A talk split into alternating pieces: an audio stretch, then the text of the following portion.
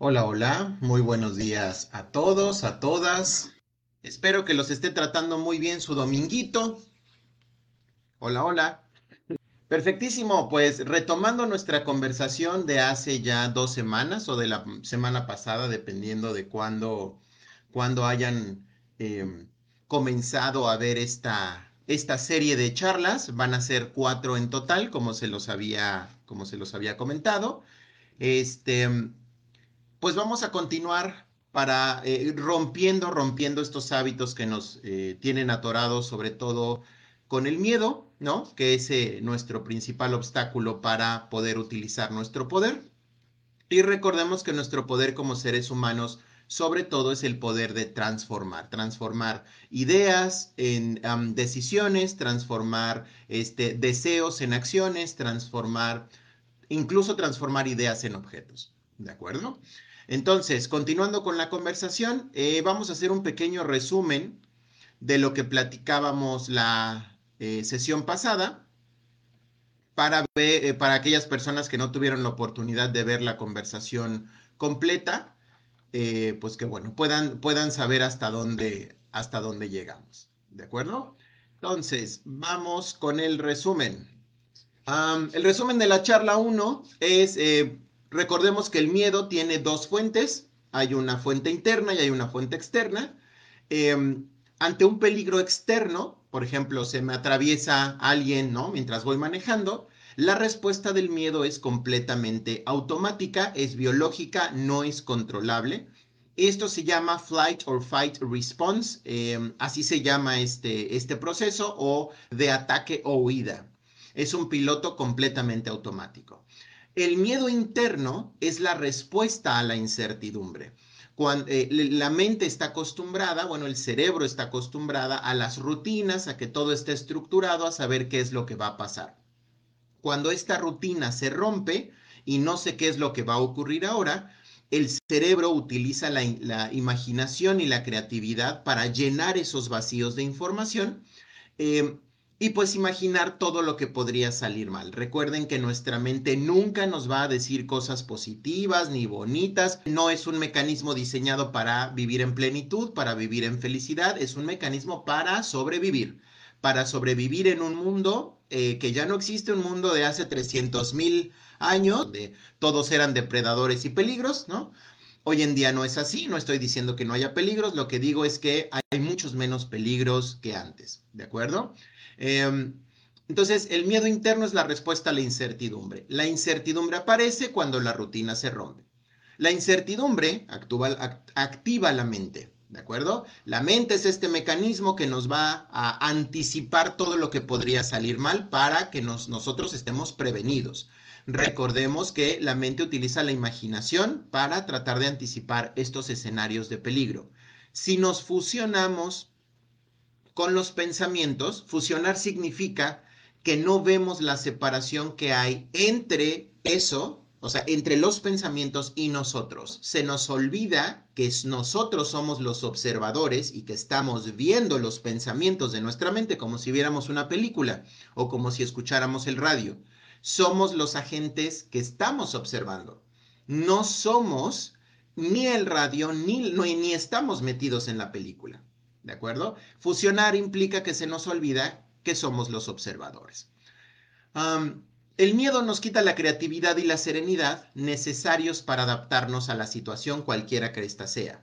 Porque el miedo nos pone en un piloto automático. En este piloto automático solamente hay tres posibles respuestas. Parálisis, ataque y huida. Parálisis significa que me pongo a pensar la realidad en lugar de vivir la realidad cuando me pongo a pensar, pero ¿por qué a mí? ¿Pero por qué ahora? ¿Pero era todo tan bueno? ¿No? Este, ¿y ahora qué va a pasar? ¿Qué va a ser de mí? Cuando nos atoramos en eso, ahí estamos en parálisis.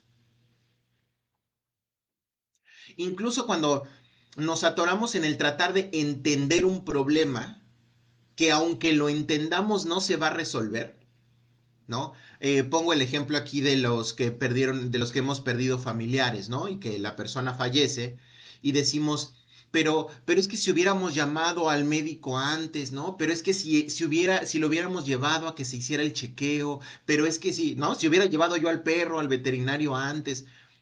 el atorarnos en el, en el que hubiera pasado, sí, pues no sirve de nada porque el perro está muerto, el familiar está muerto o el accidente ya ocurrió. ¿De acuerdo? Y más bien el estar atorados en estos ciclos de pensamiento nos está evitando pasar a la acción para resolver lo que sea que queramos resolver.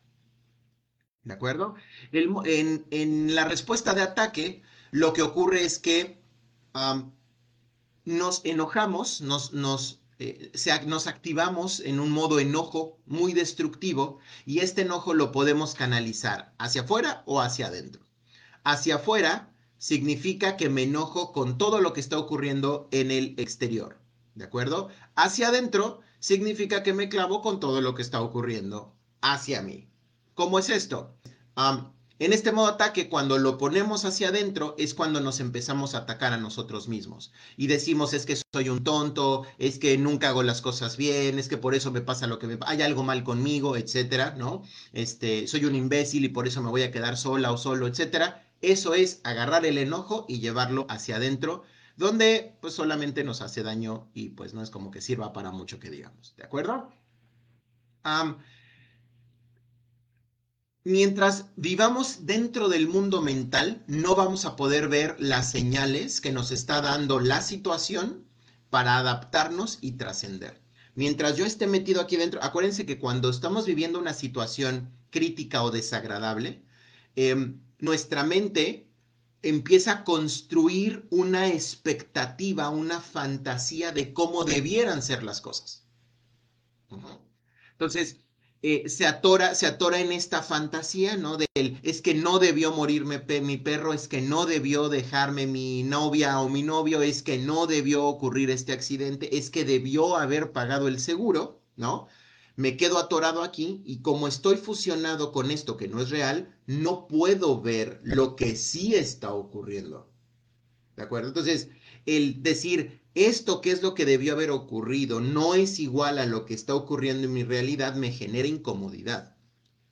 Iván, el en TikTok, Iván, el pensamiento te hace hacer cosas malas eh, por níbito de amores familiares. Ok. A ver, de entrada, el pensamiento no te hace hacer absolutamente nada. Quiero que te imagines, mi querido Iván, como si el pensamiento fuera la radio. Un radio, una estación de radio.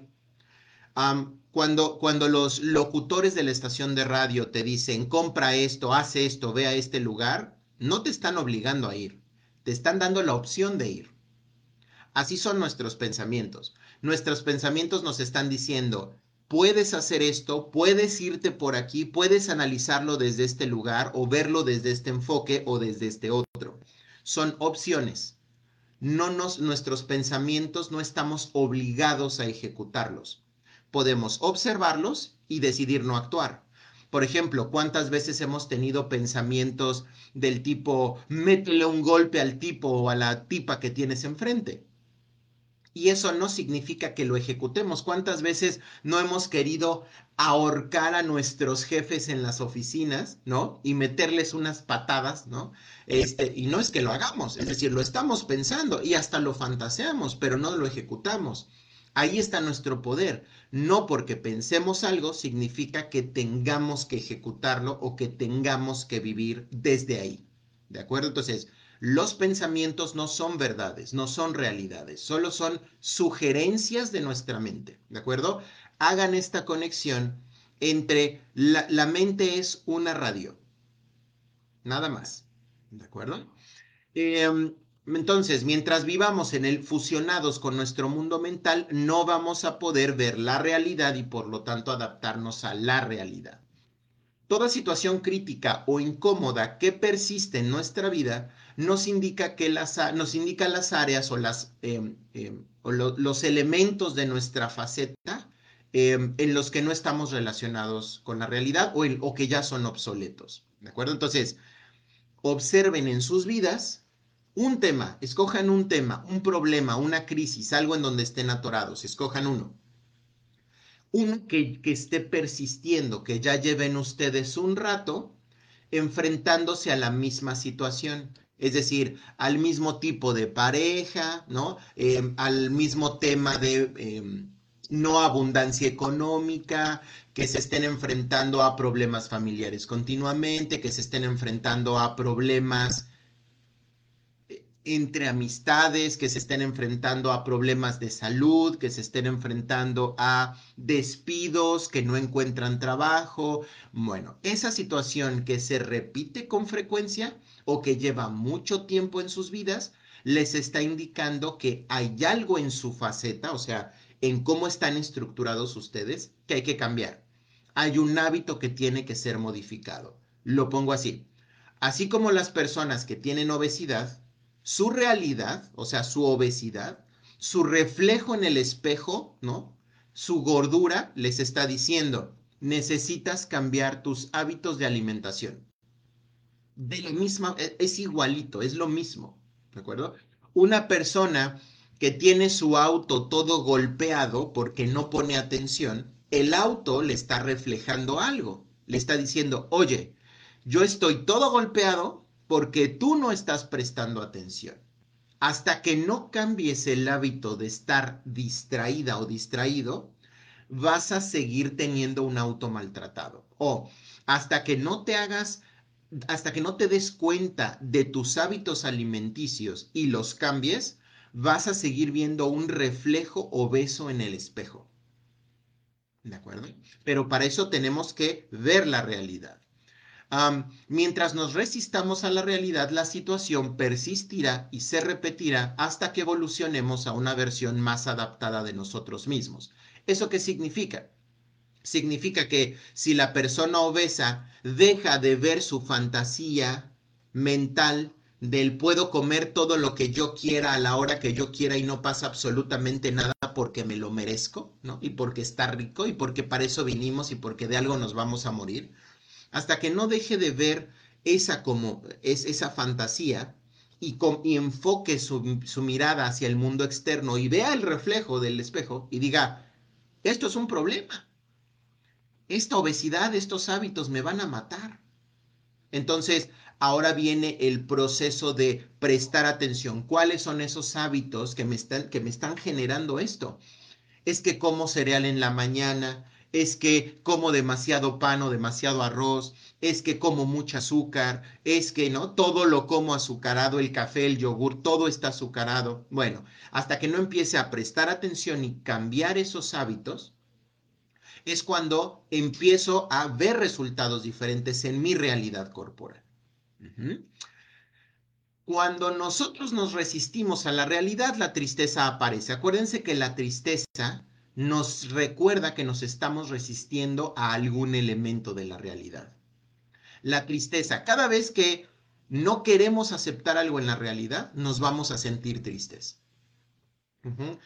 Cuando, cuando me veo en el espejo, me veo obesa o obeso y digo, qué triste, y me siento mal, lo que está ocurriendo es que no estoy aceptando que esa es mi realidad corporal y que esa realidad corporal es resultado de mis hábitos y que no va, esa realidad corporal no va a cambiar si yo no tomo decisiones y hago lo que tengo que hacer para modificar mis hábitos. Y ahí está la tristeza del no va a cambiar, pero no me gusta mi cuerpo, pues tienes que cambiar tus hábitos. Pero me cuesta trabajo, pero tienes que cambiarlo, si no, no va a cambiar.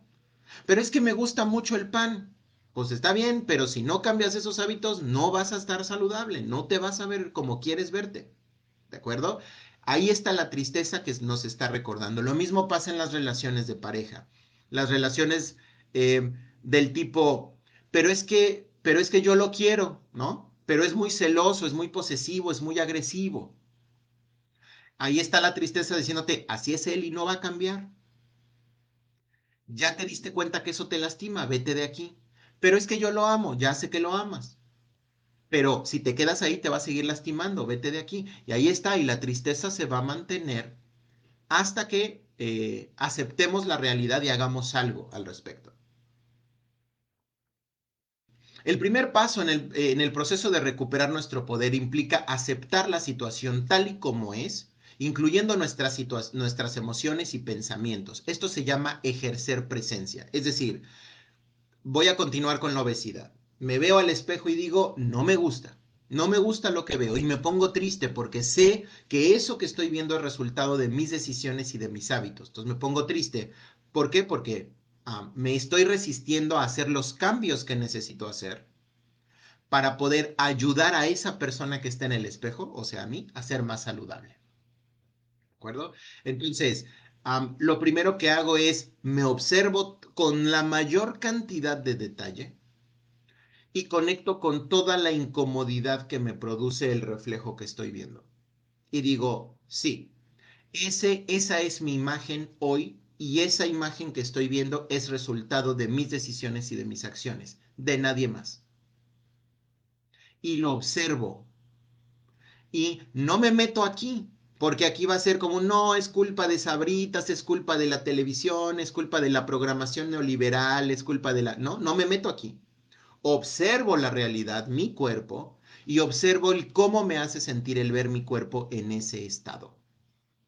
Y en ese momento en el que acepto la realidad, es decir, estoy diciendo, estoy obeso, ¿no? Estoy obesa y no me gusta y acepto que es mi responsabilidad, y he decidido que voy a hacer lo necesario para recuperar mi salud, en ese momento, ahí es donde estoy haciendo, ejerciendo presencia. ¿De acuerdo? aceptar implica conectar con la emoción en lugar de tratar de resolverla o de evitarla. Regreso al tema, al, ejemplo de la obesidad. Veo en el espejo, no me gusta lo que veo, me pongo incómodo o incómoda y entonces lo que hago es evado. Como evado, me pongo a ver redes sociales, me pongo a ver una película o me pongo a comer. O uso sustancias, o fumo, o tomo. ¿De acuerdo? ¿Por qué? Porque no me gusta. No me gusta lo que estoy viendo, pero al mismo tiempo no estoy asumiendo que eso es mi responsabilidad y que no va a cambiar hasta que yo haga lo que a mí me toca por hacer. Ajá. Em, en el momento en el que aceptamos todo lo que está ocurriendo, en ese momento aparece la serenidad. En el momento en el que aparece la serenidad, se interrumpe el piloto automático del miedo, que es el de parálisis, miedo y huida. En ese momento es cuando se interrumpe. Y cuando se interrumpe ya puedo usar la creatividad para resolver lo que sí puedo controlar de la realidad. Eso significa ya vi la realidad, no me gusta, no me gusta el reflejo, no me, no me siento bien. Acepto que ese reflejo es responsabilidad mía, de mis hábitos, de mis decisiones. Estoy tomando la decisión en este momento de hacer lo que tenga que hacer, cambiar los hábitos que tenga que hacer para que eso se recupere.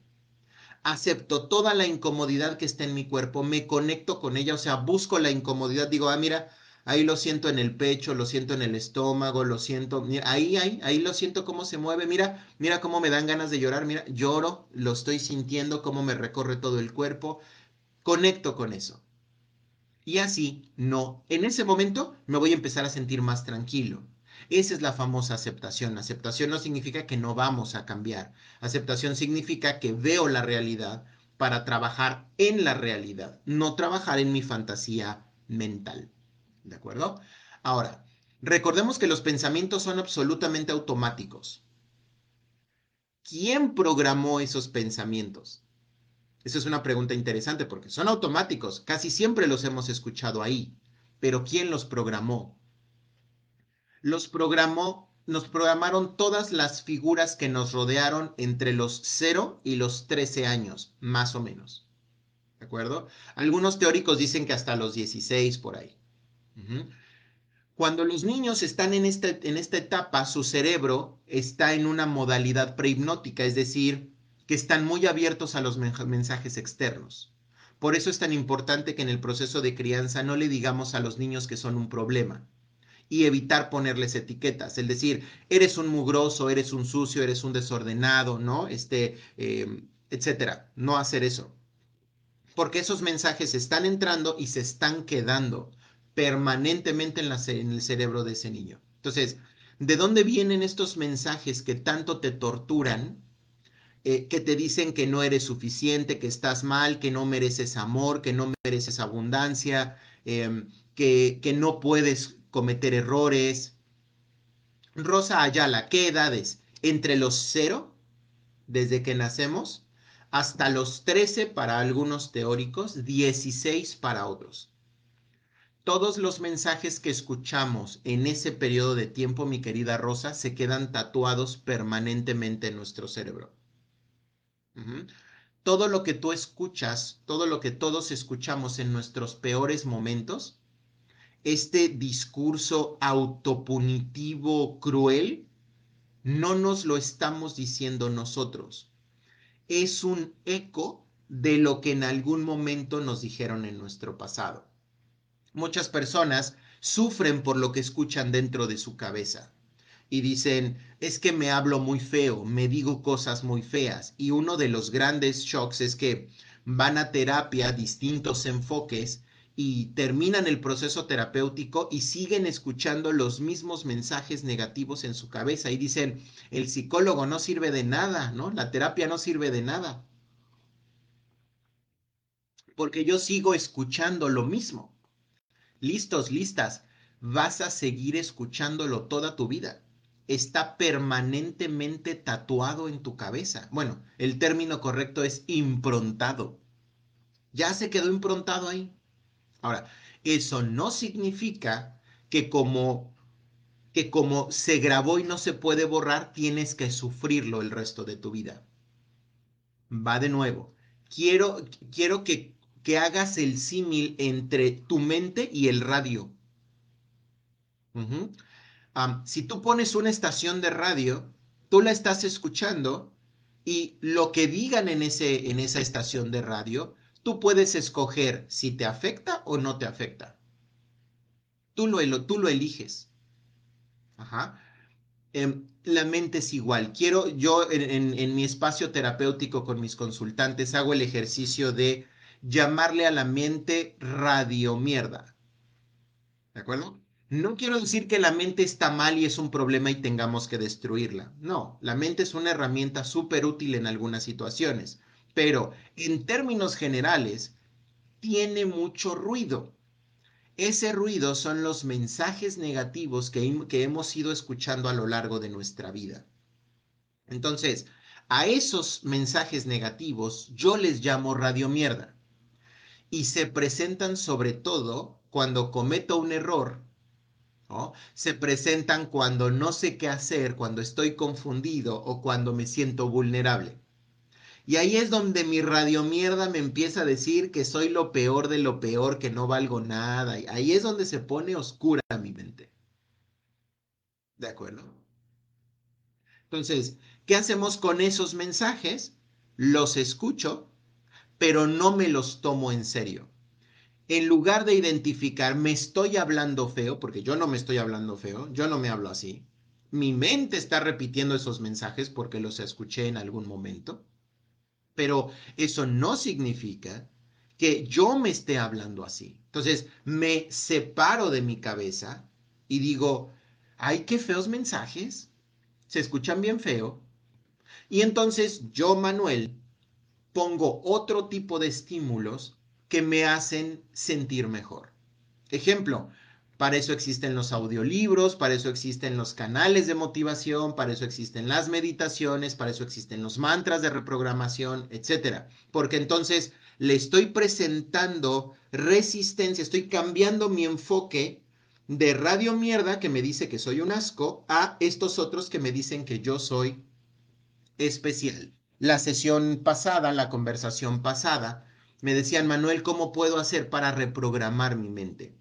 La forma más fácil que yo conozco es cada vez que tu mente se ponga en modalidad radio mierda y te empiece a decir pura cosa horrible y te esté arruinando la tarde, inmediatamente ponte tus audífonos y ponte a escuchar una charla de motivación, ponte a escuchar este, un audiolibro ¿no? de desarrollo personal, ponte a escuchar mantras de cambio. Eh, si, no sabes a quién seguir, si no estás familiarizado con esto, te tengo algunos, algunas sugerencias. Te, sugiero al doctor Mario Alonso Push. Ajá, búscalo en YouTube. Es un excelente orador cuyos mensajes son muy positivos y, le, y te pueden ayudar a mantener tu enfoque de acá diciéndote, eres una persona que tiene muchas habilidades, que tiene capacidades, eres valioso y que no te fusiones con radio mierda. ¿Vale? Entonces, em, también aprender a sentir las emociones y fusionarnos con ellas. Eso significa, siento, ¿no? O sea, percibo la sensación en el cuerpo, pero no le pongo la etiqueta. Acuérdense que no es lo mismo sentir tristeza que estar triste. ¿De acuerdo? Eh, y recordemos que al final el objetivo es desarrollar flexibilidad psicológica. ¿Se acuerdan del ejemplo de la señora eh, eh, profesora de química, ¿no? que se quedó sin trabajo, ya no encontraba trabajo como maestra de química y entonces tuvo que romper con esa faceta de maestra de química para construir una faceta nueva como lectora de tarot. Bien, eso es flexibilidad psicológica. Flexibilidad psicológica es me puedo quitar y poner facetas dependiendo de lo que yo necesito para sentirme mejor o para adaptarme mejor a mi realidad. Eh, la sesión pasada se había quedado una tarea y la tarea es piensen en una situación bloqueada o recurrente en su vida y preguntarse cómo sería la faceta que lograría trascender esa situación ganando más y perdiendo menos. Espero que hayan hecho su tarea. Si no han hecho su tarea, este es el momento de sacar su lápiz y su cuaderno y apuntar. Repito, la tarea fue, piensa en una situación bloqueada, o sea, que, se atoró, o persistente, recurrente en tu vida, em, que es incómoda, que te lastima, que te duele, que te lleva a la crisis frecuentemente y pregúntate, ¿cómo sería una versión tuya que pudiera trascender a esa situación, sacándole lo, más positivo y no sufriendo la parte negativa? El ejemplo que yo ponía en la sesión pasada era, em, si yo soy panadero y viene la guerra, tratar de ser panadero en tiempos de guerra es ridículo, porque no voy a poder em, ejercer mi profesión a gusto, no voy a vender panes, probablemente ni siquiera haya harina ni todos los recursos que necesito. Entonces, esa faceta no se la va a pasar bien en periodo de guerra. Entonces, em, en esa situación, si esta persona que es un panadero se puede quitar la faceta de panadero y ponérsela de vendedor de armas o ponérsela de, ¿no? Algún otra faceta necesaria en ese contexto de guerra, esa persona, número uno, se va a sentir útil, número dos, no va a sufrir y de hecho va a aprender cosas nuevas y se va a expandir. Ya cuando la guerra termine, esa persona puede volver a ser panadera o lo que quiera. Ese es el proceso de evolución. Entonces, espero que ya hayas apuntado, ¿no? ¿Qué situación es la que se está atorando y cómo sería la faceta tuya que podría trascender? Ahora, listas, listos. Aquí viene, aquí viene donde aprieto la tuerca. ya sabemos que esa situación, la que sea que hayas apuntado, es incómoda, ¿de acuerdo? Y es incierta, Ajá, y te asusta, porque te está invitando a cambiar. ¿Ok? Entonces ya sabemos que todo eso te tiene súper incómodo o incómoda. Ahora, listas, listos cómo te tratas en esa situación.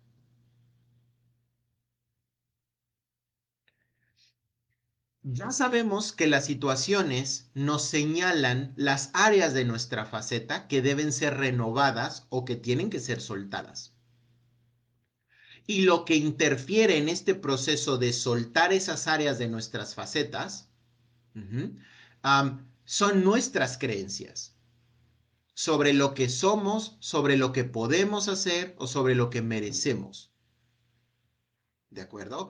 Voy a regresar al ejemplo de la maestra de química. La maestra de química, cincuenta y tantos años, em, la despiden, ya no encuentra trabajo, ya nadie la quiere contratar porque ya está muy grande y entonces ella, la única realidad que conoce es verse como maestra de química. Y, mientras ella solamente se pueda ver como maestra de química, la situación afuera de ella se va a atorar. ¿Cuál es la situación externa? No va a tener trabajo, no va a tener ingreso económico. Y su abundancia va a empezar a bajar. Y todo se va a empezar a atorar a su alrededor. la situación le está reflejando a la maestra de química esa faceta, ya es momento de soltarla. Ya no te sirve de nada ahorita. Suelta la faceta de maestra de química y ponte una nueva que te permita desarrollarte, crecer, expandirte y disfrutar de este periodo en tu vida mucho más. En ese proceso de exploración fue como ella descubrió o conectó con el tarot y se volvió este, eh, experta tarotista, ¿de acuerdo?